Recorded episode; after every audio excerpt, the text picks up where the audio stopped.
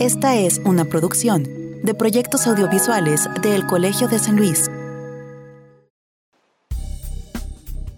Hoy transmitimos el segundo de los dos programas especiales en colaboración con la Universidad del Centro de México sobre cultura del agua.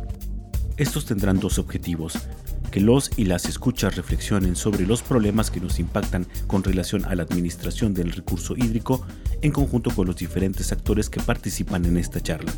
Y por otro lado, que el conocimiento y experiencias de activistas e investigadores incidan en la creación de políticas públicas y leyes constitucionales. ¿Qué encontrarán en estos tres programas en los que se dividió la charla? Las aportaciones de activistas ambientales, defensores de derechos humanos e investigadores en diálogo con tres diputadas de la 63 legislatura del Congreso del Estado de San Luis Potosí, que ponen de manifiesto una serie de aspectos a considerar no solo en el orden estatal, sino nacional, Además, que este diálogo transmitido a través de la radiodifusora de la Universidad Autónoma de Zacatecas nos permite ir difuminando las fronteras de división política que nos distinguen, para entendernos desde una visión de cuenca, pues tanto San Luis Potosí como Zacatecas somos parte de una misma región hidrológica, lo que nos hermana aún más y entreteje un destino mancomunado por la dependencia a una misma cuenca, la cuenca del Salado. Este trabajo de difusión obedece a los compromisos que la Universidad del Centro de México tiene como parte del Laboratorio Nacional de Ciencia, Tecnología y Gestión Integral del Agua, encabezado por el Instituto Politécnico Nacional y a la reciente participación en la convocatoria Apoyos para Acciones de Fortalecimiento, Articulación de Infraestructura y Desarrollo de Proyectos Científicos, Tecnológicos y de Innovación en Laboratorios Nacionales CONACYT 2021. En este segundo programa nos acompañarán el doctor Pedro Moctezuma, el licenciado Michel Hernández Piña y las diputadas Liliana Flores Almazán, Emma Saldaña y Dolores Elisa García. Proyectos audiovisuales del Colegio de San Luis y Radio Universidad. Abren un canal para comunicar el impacto de las ciencias sociales y las humanidades en San Luis Potosí y el país de lo local a lo global, de lo pasado a lo futuro. Ya comienza Entre Voces.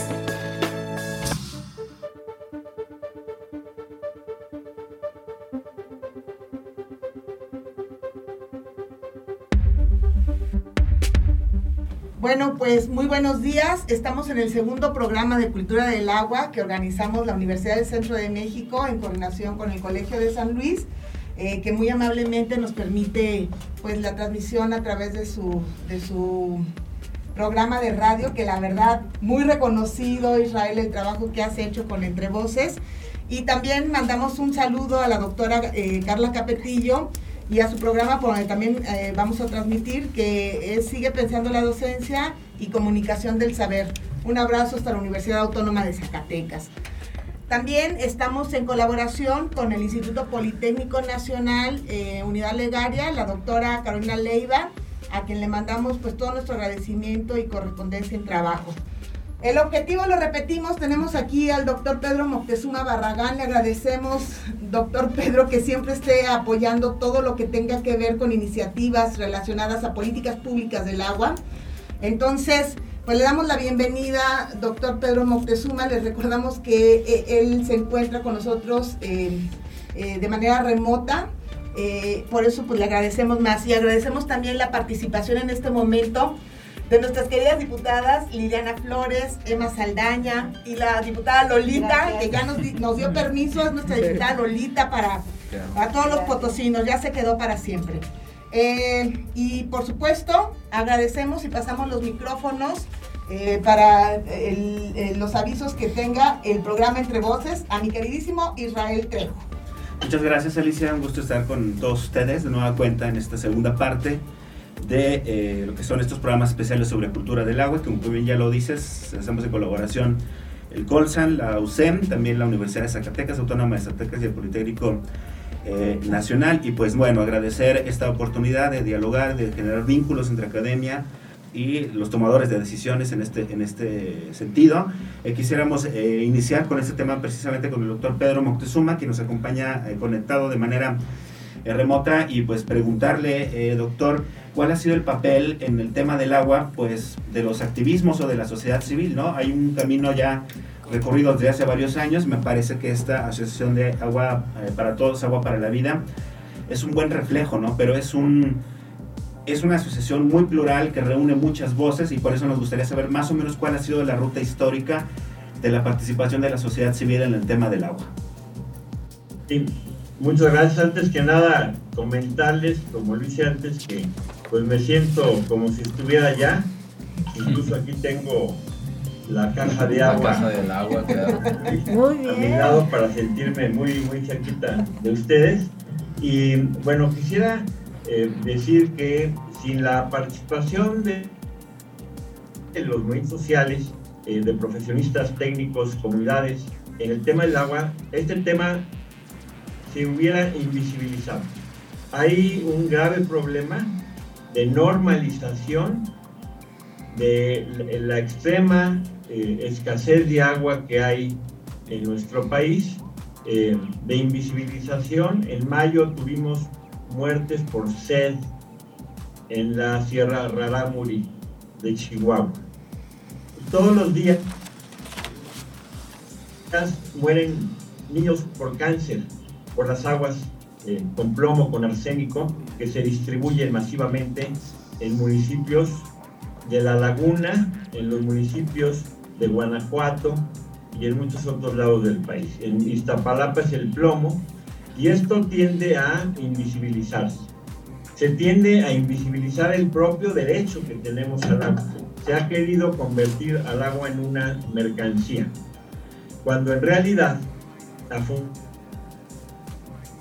afortunadamente, las ciudadanas y los ciudadanos tenemos a nuestra Constitución el artículo primero, segundo, cuarto, 35 de la Constitución todos nos dan derecho a tener un acceso pleno al agua de manera equitativa, de manera sustentable y con participación ciudadana para garantizarlo. Esta es la gran innovación de la reforma del 8 de febrero de 2012 al artículo 4, que junto con los tres niveles de gobierno le da poder a la ciudadanía para intervenir en el tema. Desde el punto de vista internacional, México ha firmado convenios que también obligan al Estado mexicano.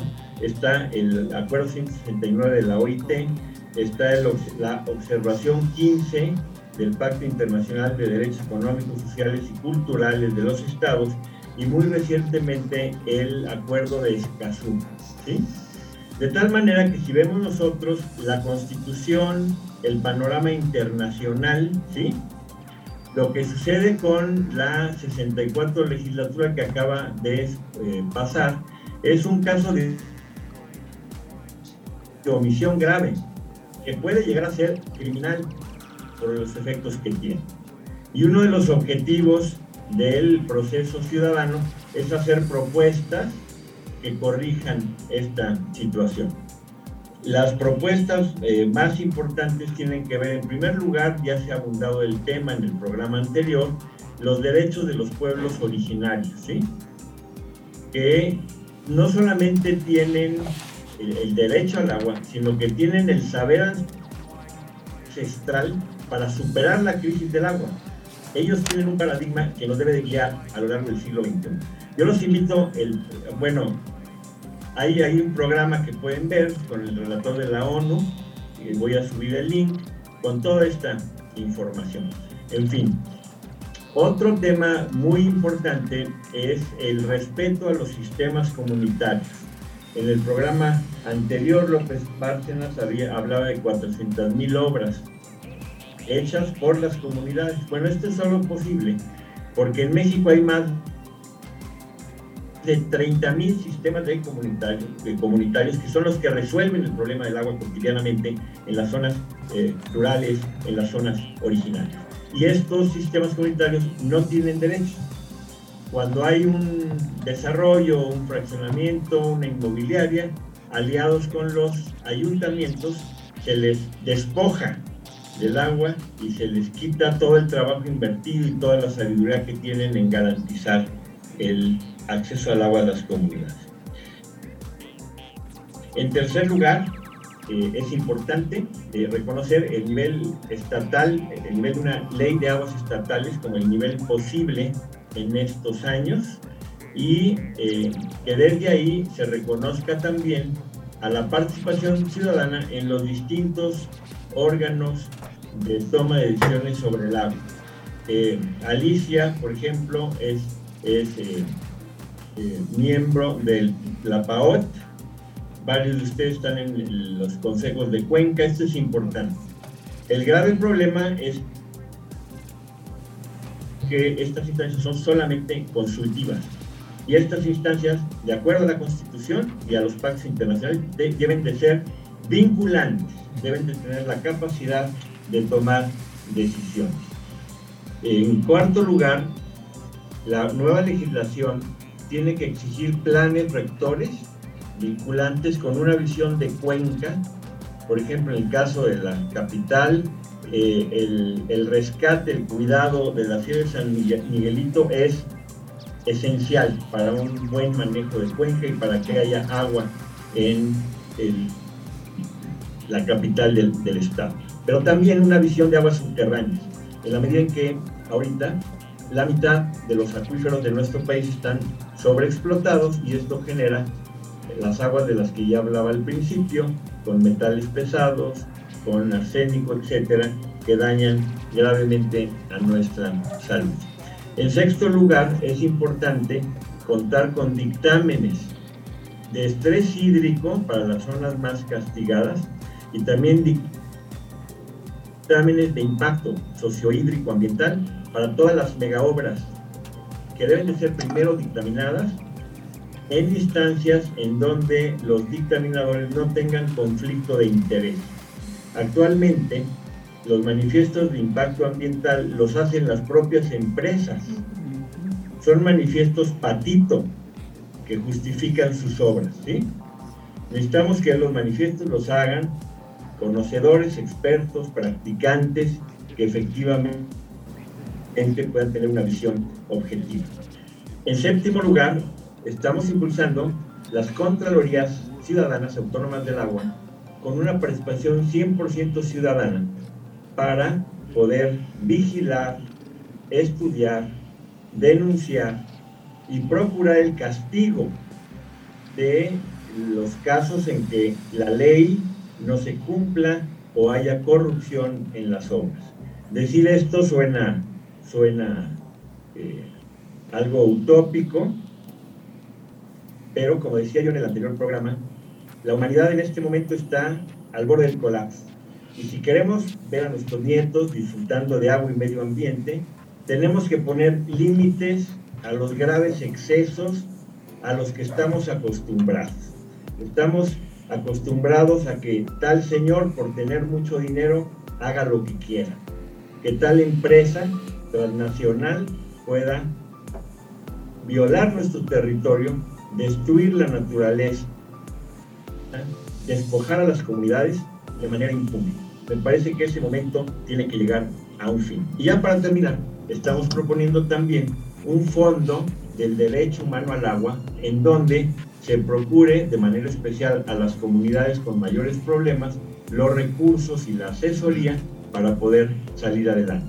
Termino diciendo que actualmente, para hablar de la irracionalidad de la política del agua, las em, obras municipales de infraestructura para agua potable y saneamiento, en el presupuesto de este año solo cuentan con 2.500 millones de pesos.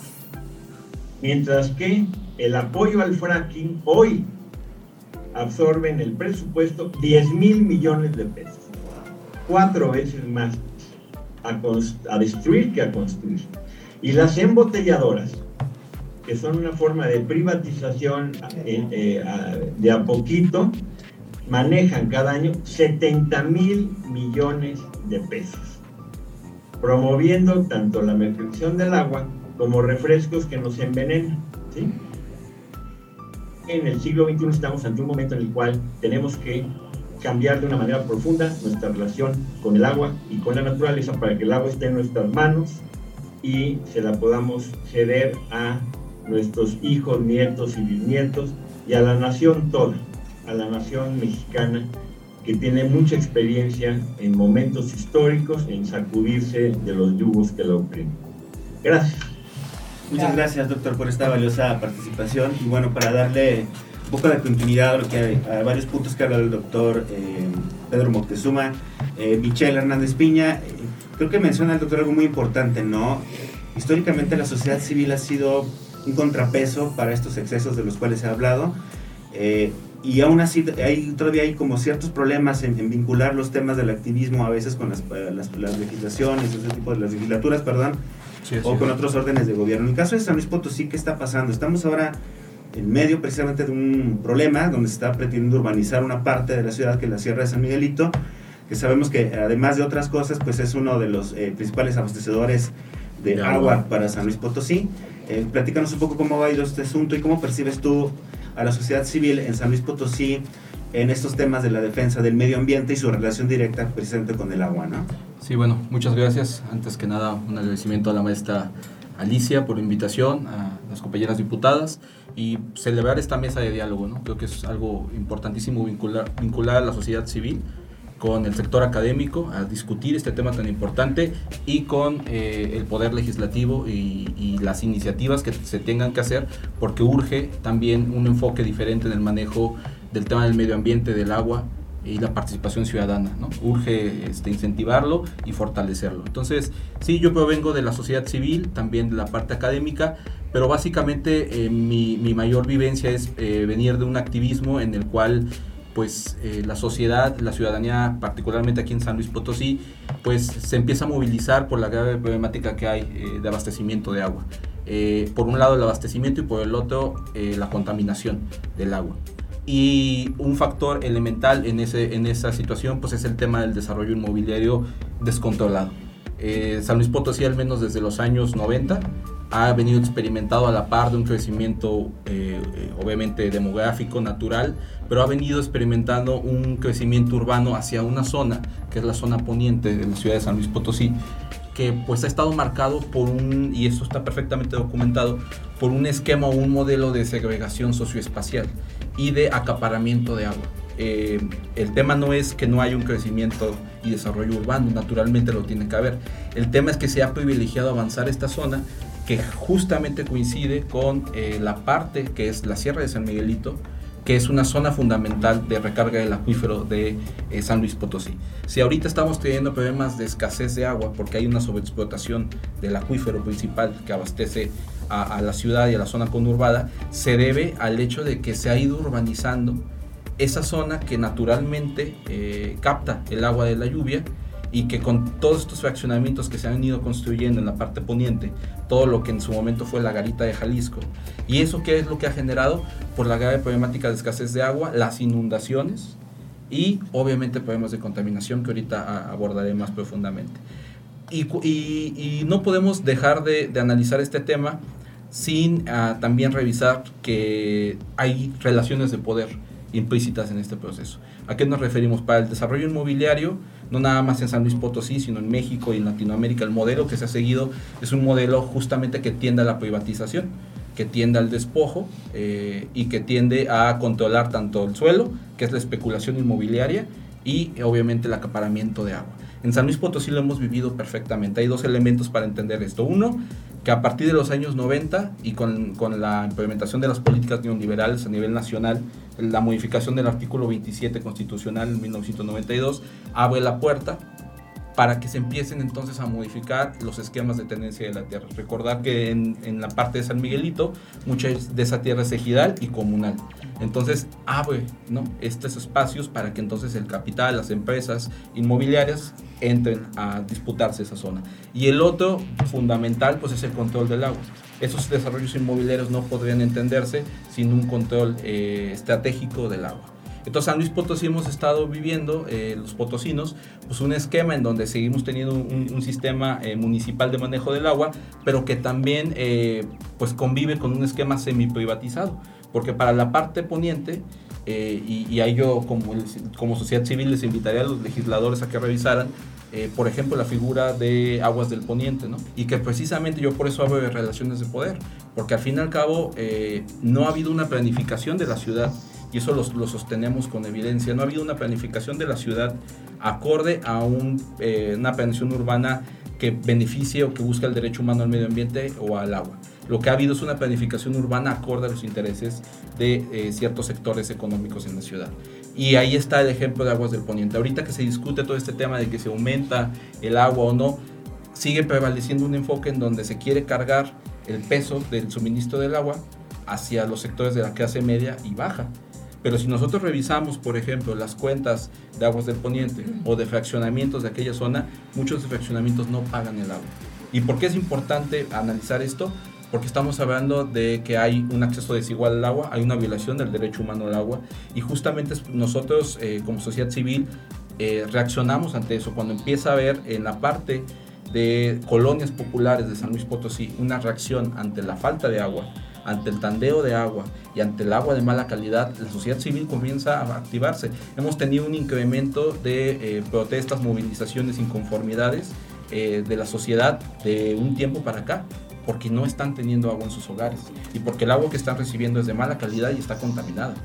Y entonces aquí nos encontramos en este tema, ¿no? Que que, le corresponde eh, a, los diferentes niveles de gobierno, que es por ejemplo lo que sucedió con la administración municipal pasada, que tuvo la oportunidad de hacer una modificación del plan eh, municipal de desarrollo urbano y ordenamiento territorial que se llevó a cabo todo un proceso, se gastaron recursos públicos para llevar a cabo una consulta, pero no se hizo de, una manera en la que la sociedad en verdad estuviera involucrada. Hubo falta de consenso, hubo falta de consulta, hubo falta de sociabilización, porque si ustedes van a las colonias, platican con la gente, la gente ni siquiera está enterada de que se hizo ese proceso, se actualizó el plan municipal y no se tomó en cuenta todo ese tipo de factores. Entonces, creo que ahí hay una oportunidad importantísima porque ahorita, bueno, el tema de la Sierra de San Miguelito cobró una relevancia muy fuerte a nivel nacional, precisamente por la movilización de la sociedad civil. Eh, a raíz de que eh, se comienza a, saber hace ya tres años que iba a haber un proyecto inmobiliario en esa zona, particularmente nos referimos al proyecto Las Cañadas, de más de 2.068 hectáreas en lo que es la comunidad de San Juan de Guadalupe, que hay que decirlo, viene una pugna histórica en esta zona. ¿eh? En esta zona ha habido todo un proceso desde hace años ¿Para qué? Para orillar a los dueños de esa zona a que vendan esas tierras y entonces es establecer eh, proyectos inmobiliarios. Obviamente ha habido todo un proceso de modificación de ese aspecto, pero hay algo que ahí por eso hay dos conceptos que, se pueden utilizar en ese sentido, que es eh, la injusticia hídrica que, que prevalece en San Luis Potosí, el racismo medioambiental, son conceptos que se utilizan mucho en los movimientos de justicia ambiental y que creo que están presentes actualmente en la ciudad. ¿Por qué lo digo?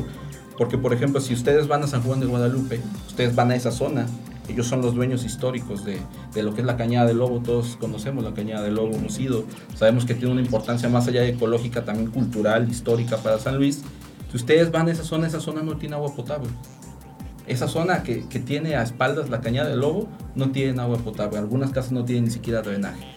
Entonces eso nos permite a nosotros eh, mencionar que hay todo ha habido un proceso por parte de diferentes niveles de gobierno, pues para eh, de, alguna forma, de un sentido discriminatorio, a unos sí proveerles todos los servicios, que tengan agua potable y, de suficiente, porque los fraccionamientos que están en aquella zona, por ejemplo, gastan millones de litros de agua para pasto, para albercas, para abastecer y para, para tener un, un concepto de fraccionamiento que es una fragmentación urbana que es una elitización también de la ciudad porque se genera eh, un, San Luis de ricos y un San Luis de pobres desde la visión que nosotros estamos este, analizando. Y entonces hay un acaparamiento de agua para esa zona y a, y a las zonas eh, más marginales y pobres apenas tienen acceso al agua, les llega el agua mediante una pipa. Entonces, eh, en ese sentido creo que urge ahorita estamos en medio del proceso, todavía el tema de cierre de San Miguelito no se ha resuelto, pese a todo lo que a, nivel nacional, afortunadamente, la movilización de medios de comunicación, sociedad civil, académicos, eh, ha logrado hacer que el tema se posicionara, pero hay, eh, todavía hay una inercia en que esa zona está en peligro, aún no estamos completamente a salvo. ¿Por qué lo decimos? Porque sí hay un estudio que llevó a cabo Semarnat, CONAM, para hacer un área natural protegida. Pero hay una disputa en ese sentido que es donde no es un punto fino, que es el tema de que, eh, y, históricamente los gobiernos anteriores, las instituciones, lo que han hecho es irle cortando pedazos a la Sierra de San Miguelito. O sea, estamos hablando de que la Sierra de San Miguelito abarca más de 100.000 hectáreas y los estudios que se han hecho, por ejemplo, la han reducido a 40.000, ¿no?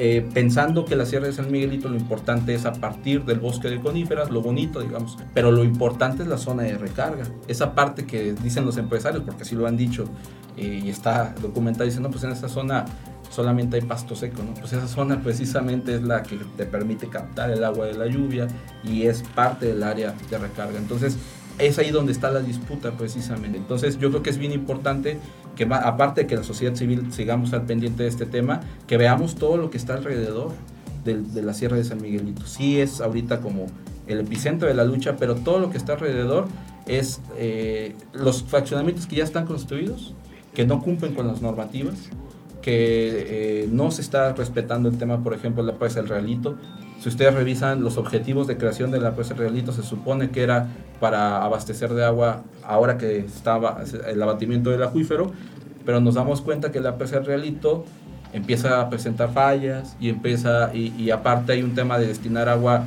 hacia fraccionamientos y hacia la zona industrial. Nadie está en contra de que se destine agua para el desarrollo y el crecimiento económico de la ciudad. El tema es que se hace a costa de dejar sin agua a los demás. Gracias. Pues muchas gracias, Michelle, por ponernos este en contexto ¿no? de lo que está pasando en San Luis Potosí. Creo que es sumamente valioso e importante que la ciudadanía esté informada de todo esto que nos acabas de, mencionar y qué mejor que hacerlo también aquí frente pues a, nuestras compañeras diputadas ¿no? que, que, seguramente estarán tomando nota pero bueno ya nos darán sus apreciaciones ahora que regresemos de esta pausa que tenemos que hacer para el segundo bloque de este segundo programa especial que preparamos entre la UCEM, el Colsan, el Instituto Politécnico Nacional y la Universidad Autónoma de Zacatecas sobre cultura del agua. No se vayan, en un minutito regresamos con todos ustedes.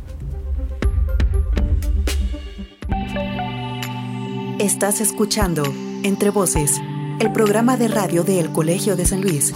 Contáctanos radio arroba colsan.edu.mx o visita nuestro micrositio web entrevocescolsan.wordpress.com.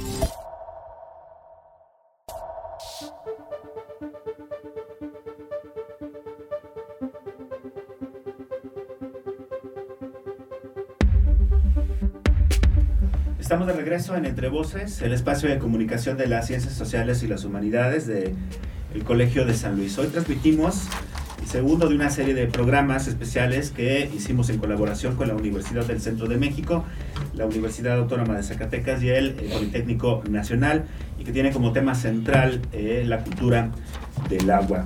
Hemos eh, entablado un diálogo entre la academia, el activismo y también el poder legislativo en esta mesa precisamente para poder llegar pues a un intercambio de visiones y de un proceso de vinculación que resulta sumamente importante para poder eh, amplificar algunas voces ciudadanas en torno al tema del agua y combinarlo y coordinarlo también con la parte legislativa en un ejercicio que me parece muy afortunado. Y para seguir con esta charla, pues yo le quiero pedir a nuestra compañera Alicia Villagómez pues que comiences con este segundo bloque donde vamos a escuchar ahora la, postura de las diputadas que nos acompañan en esta mesa. Muchas gracias Israel. Bueno, aquí el segundo bloque de este programa ya se puso muy emocionante porque aquí Michelle ha sido siempre un referente de lucha, es un hombre joven y bueno, dicen que joven que no lucha pues no es joven, ¿verdad? Entonces... También hacemos mención, y Michelle lo decía, yo vengo de la sociedad civil y le faltó decir organizada, ¿no? Porque realmente lo que nos falta es organizarnos para poder llegar al punto que la diputada Liliana nos comentaba hace poquito, o sea, el asunto de, territorio, de, territorializar tiene que ser planificar estos territorios y hacerlo de manera ordenada. Entonces, quiero recuperar esto porque pues las diputadas que tenemos aquí con nosotros son eh, elegidas democráticamente, por lo tanto también vienen de la sociedad civil y al ser un proceso democrático y, a través de votación, pues podemos pensar que también es organizado, ¿no? Es una sociedad civil organizada de alguna manera. Entonces, y al ser también ustedes parte de la voz de las mayorías, pues entendemos que la voz de las mayorías no es la voz de quienes más recursos tienen, ¿no? Sino justamente todo lo contrario. Entonces, en este orden de ideas y para pensar en que hay luchas, en que hay grupos de poder y grupos que solamente están reclamando sus propios derechos, porque como ya lo pusimos en la mesa, los grupos indígenas lo dicen muy bien, nada es de nadie, nada que sea natural puede ser ninguna cosa mercancía, porque estaba aquí cuando nosotros llegamos, ¿no?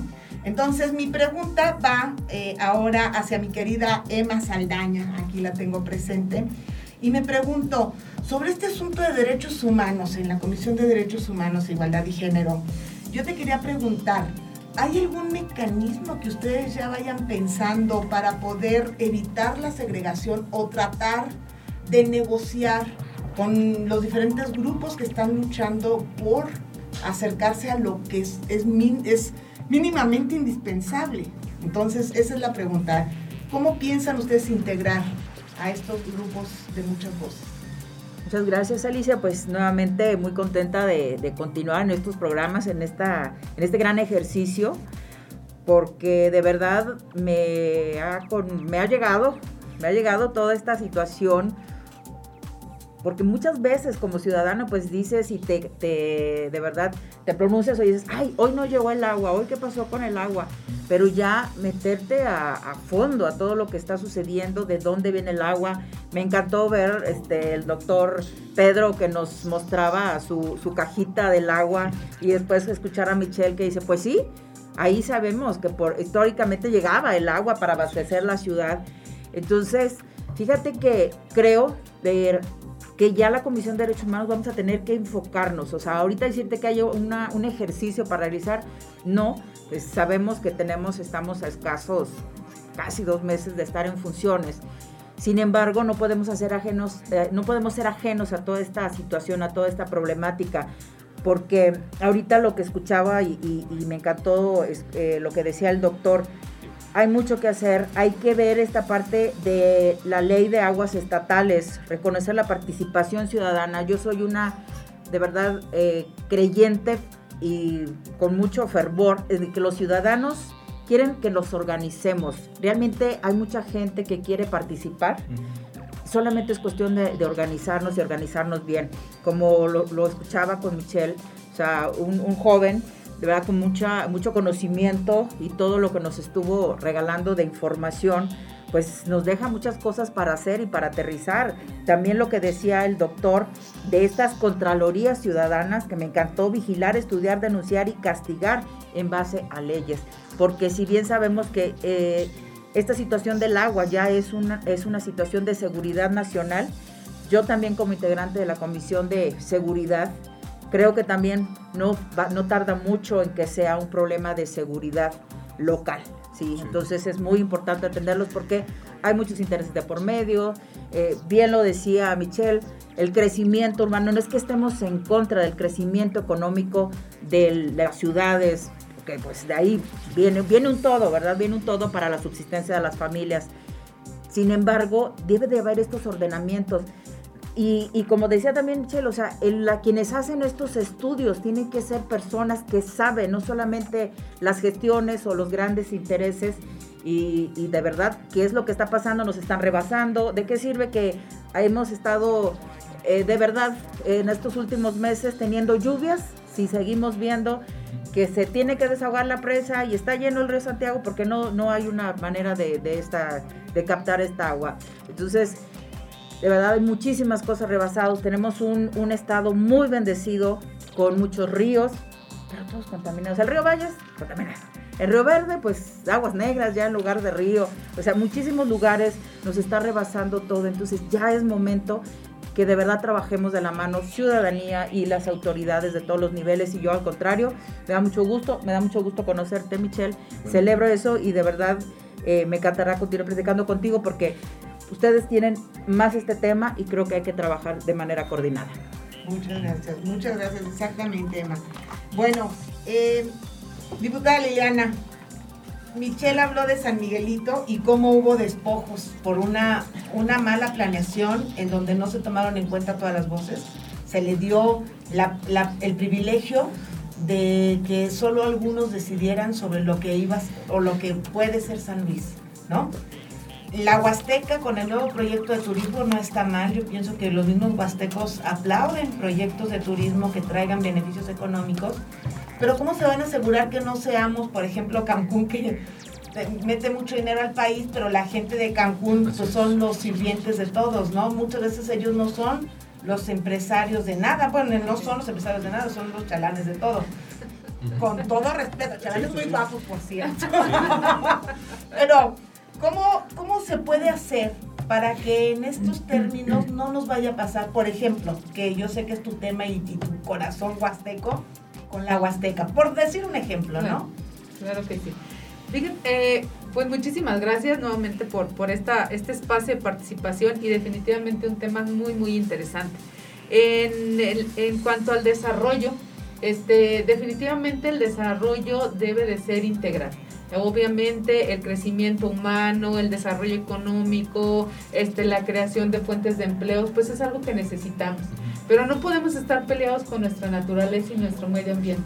Yo no justifico el matar el medio ambiente porque sobreviva un ser humano. Y a lo mejor me pueden, me pueden querer colgar por esto, pero creo que somos tan necesarios uno, uno para, que so- para, para sobrevivir el otro.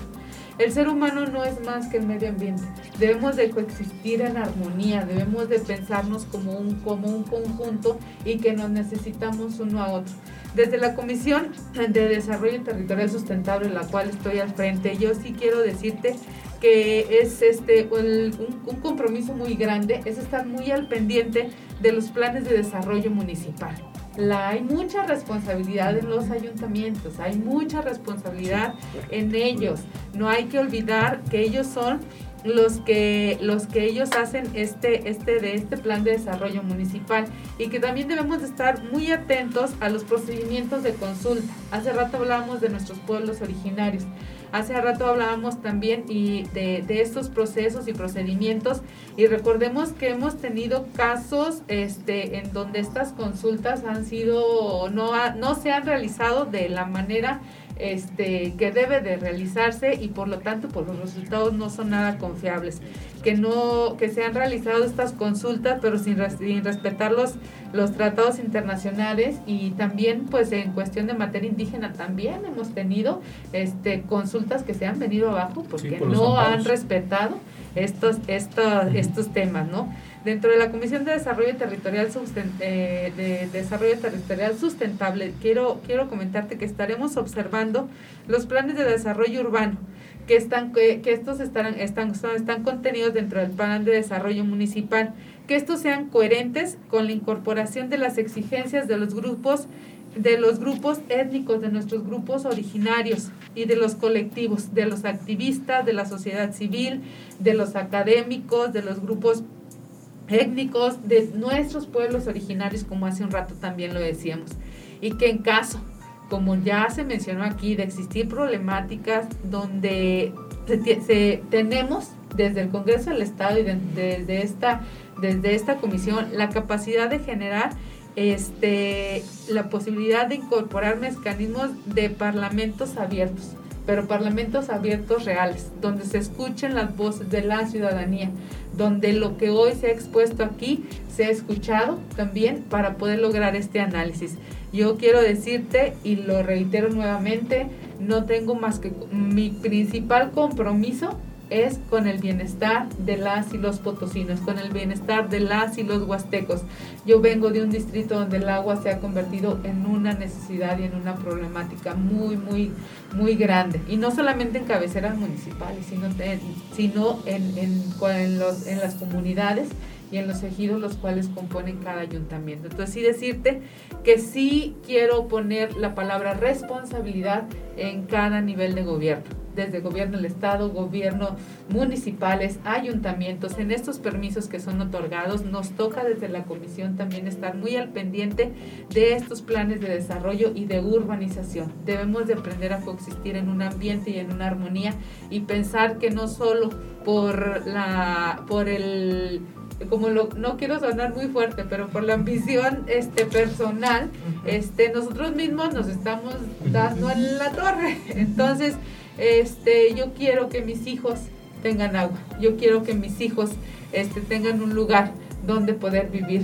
Yo ya voy de salida, mis hijos apenas van empezando, pero quiero que también sus hijos tengan la posibilidad que tenemos el día de hoy de, de- de poder acceder a, a lo que es vital para nuestra vida. Hoy en la Huasteca Potosina, y lo he dicho en muchas entrevistas, pueden pensar que el agua nos sobra.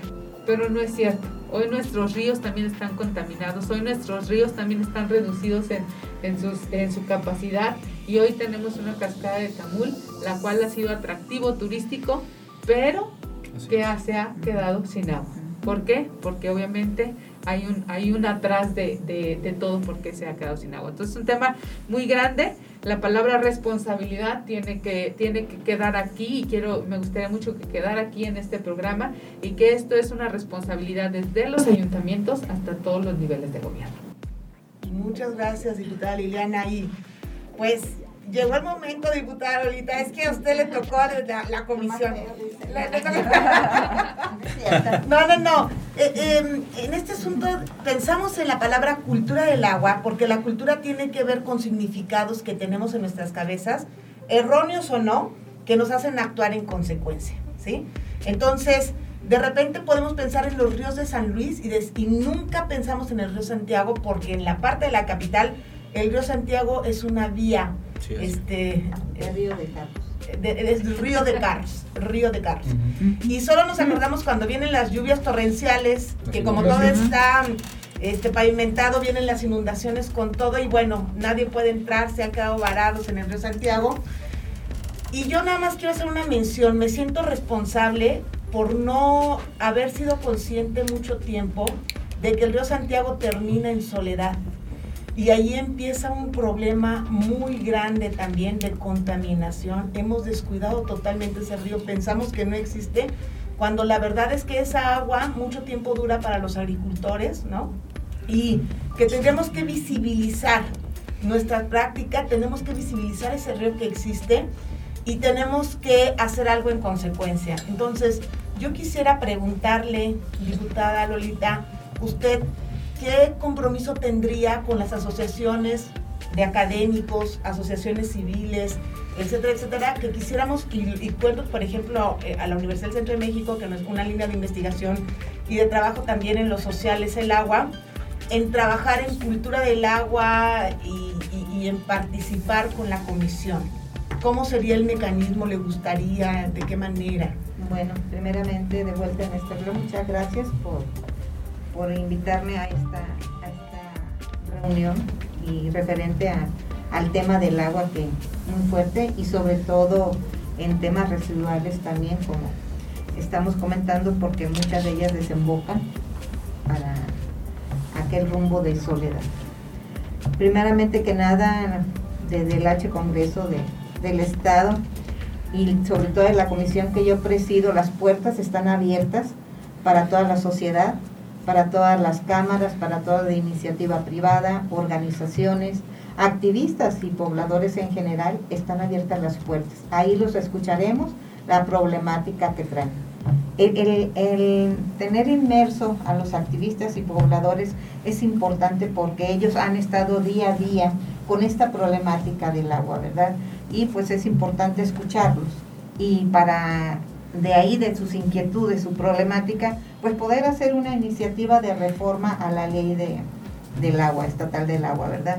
En referente a lo que comentas, pues va aunado a esto, a estas inquietudes que tenemos y juntarnos de alguna manera y poder tener opiniones sobre esta agua que en las lluvias pues va y desemboca en Soledad de Graciano Sánchez. Créeme, pues es una situación que pues muy fuerte en este caso para el municipio de Soledad y una de ellos es porque no tenemos una buena presa, una presa donde pueda captar todo el agua, más allá de que a veces necesitamos lluvia y porque nuestra presa no está en condiciones de poder este, tener más agua porque puede reventar. Todos sabemos que pues tiene una situación la presa, ¿verdad? ¿Y qué hacemos? Vertir el agua y toda esta agua ¿dónde va?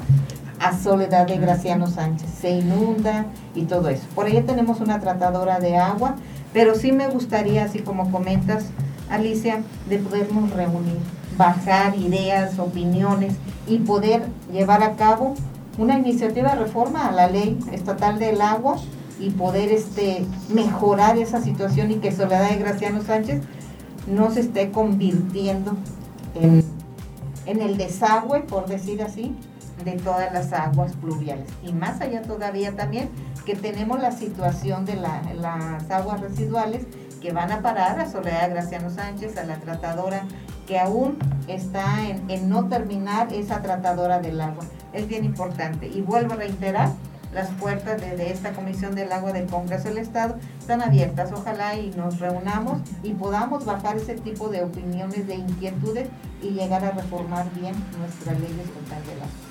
Muchísimas gracias, diputada. Me parece muy importante esto que usted tocó de la reforma legislativa porque al final de cuentas yo he comentado mucho que la exigencia social se impone a la ley, pero muchas veces esta exigencia social no es lo más, o sea, tiene que haber la exigencia social para que se, para la ley, Sí, claro. y que se imponga en la ley para que entonces no haya acaparadores de agua, no haya gente que abusa, ¿no? Ese es la- Ese es el, el punto. Y bueno, yo nada más quiero aquí que está el doctor eh, Pedro Moctezuma presente, eh, cerrar con una última pregunta.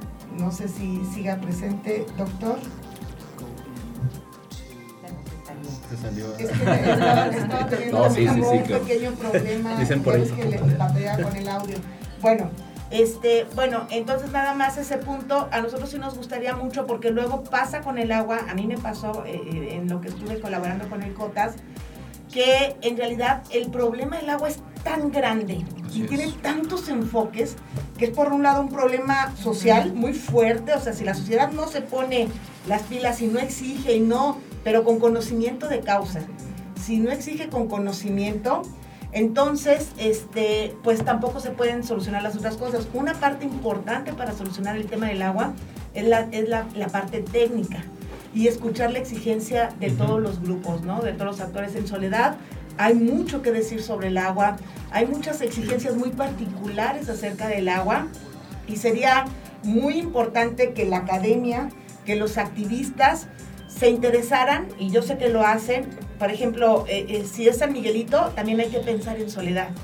Y también hay que pensar en fortalecer a, a la legislatura, porque finalmente ellos tienen que abogar por nosotros, pero se tiene que ver el respaldo social, porque pues si no, nos dejamos solos, ¿no? Sí. Pues muchísimas gracias Israel, no sé si tengas algo más que decir, yo nada más tengo que agradecerte este, otra vez por este espacio y por haberme acompañado, la verdad es que cuando empezó el programa decíamos, qué nervios, qué nervios, pero la verdad es que la compañía de una persona tan experimentada en este asunto de la radio y de la comunicación y tan fraterna como eres tú, colabora mucho para que todo se dé con mucha armonía.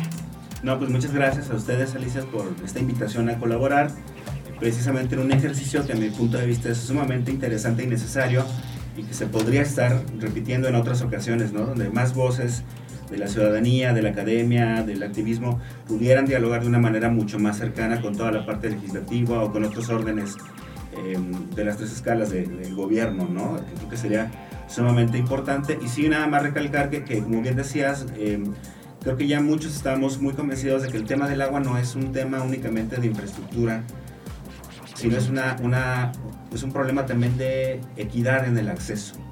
¿no? O sea, si tomamos en cuenta la cantidad de agua que sigue habiendo en el mundo, todos los grandes problemas que existen medioambientales, todavía sería suficiente agua para cada uno de los ciudadanos del mundo, pero el problema es que no se está distribuyendo de manera equitativa, ¿no? Y creo que, que un poco eso era lo que estaba intentando el doctor Pedro Moctezuma poner en el centro de la discusión, cómo logramos que este acceso al agua sea lo más justo. También Michelle mencionaba un, un término que, que se maneja mucho ahora en las discusiones eh, sobre agua, que es la justicia hídrica. ¿Cómo hacemos precisamente para que esta agua eh, se distribuya de manera correcta y eh, para un uso adecuado, yendo mucho más allá de los intereses económicos, que sí son importantes, pero tenemos que cambiar ahí una perspectiva en la discusión. Entonces me parece que es un, ha sido un ejercicio sumamente valioso, eh, que yo esperaría en algún momento pudiéramos este, repetir, ¿no? Ya dijiste, ¿eh? ya te estás comprometiendo. Eh, esto, yo nada más quiero hacer mención de esto último que está diciendo Israel, eso es de diálogo, nos vamos a dar veces cuenta que pensamos quien que pensamos que es totalmente contrario a nosotros, se pueden negociar y se pueden llegar a buenas A soluciones, acuerdos, a buenos acuerdos. Eso por un lado, y por otro, Israel, ya te comprometiste, entonces vamos un tercer programa con un cabecito, ¿sale?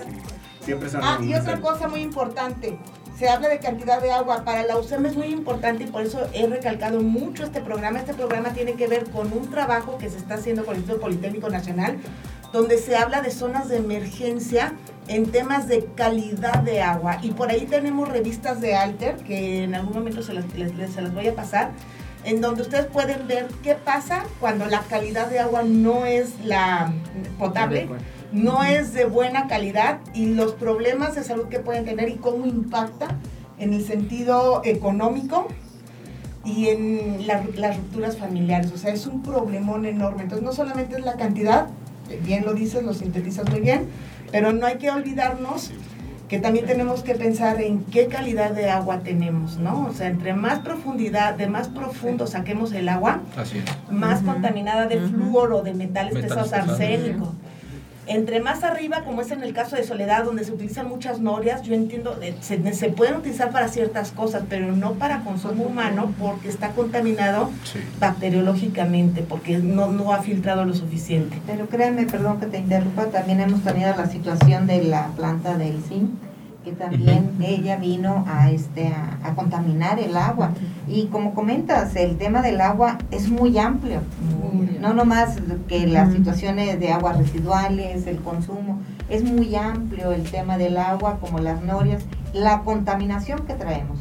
Y entre más profundos sean los pozos más contaminación hay. Pero las empresas tienen muchísimo que ver en nuestra contaminación. Y llamar a la transversalidad, legisladora, porque a mí sí me gustaría que, hubiera ese diálogo, por ejemplo, con, con la SEGAM, ¿no? con instituciones que son encargadas de vigilar estos temas, porque luego hay mucha omisión.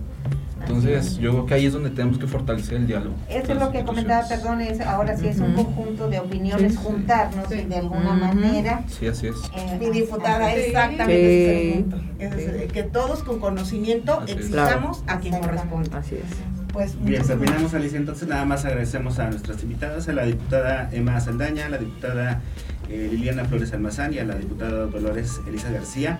Román por habernos acompañado, por tener la apertura para participar de este tipo de ejercicios. Evidentemente a Michelle Hernández Piña y a quienes nos acompañaron también en los otros segmentos, al doctor Pedro Moctezuma. Ahí se ve que está, pero mira, no, no al estar algo ocupado, suponemos, pero bueno, el doctor Francisco López Bárcenas también. Y ah, se manda yendo el maestro Jorge Andrés López Espinosa. Y evidentemente agradecerte a ti, Alicia, por toda la, voluntad y el empeño que has puesto en este ejercicio. Este, eh, y por habernos invitado a colaborar en él. Muchas gracias. Muchas gracias, doctor Pedro. Un saludo, un abrazo y de verdad todo nuestro cariño. Es un potosino, este, todo el sentido de la palabra. Lo extrañamos y lo queremos en su tierra. Dijo que gracias. Muy bien, sí, sí, este, por esto hemos llegado al final de este ejercicio. Los esperamos. Eh, un programa más entre voces en un próximo episodio. Muchas gracias a todos. Gracias, gracias. Muchas gracias. Proyectos audiovisuales del Colegio de San Luis y Radio Universidad. Abrieron un canal para comunicar el impacto de las ciencias sociales y las humanidades en San Luis Potosí y el país de lo local a lo global, de lo pasado a lo futuro. Esto fue Entre Voces.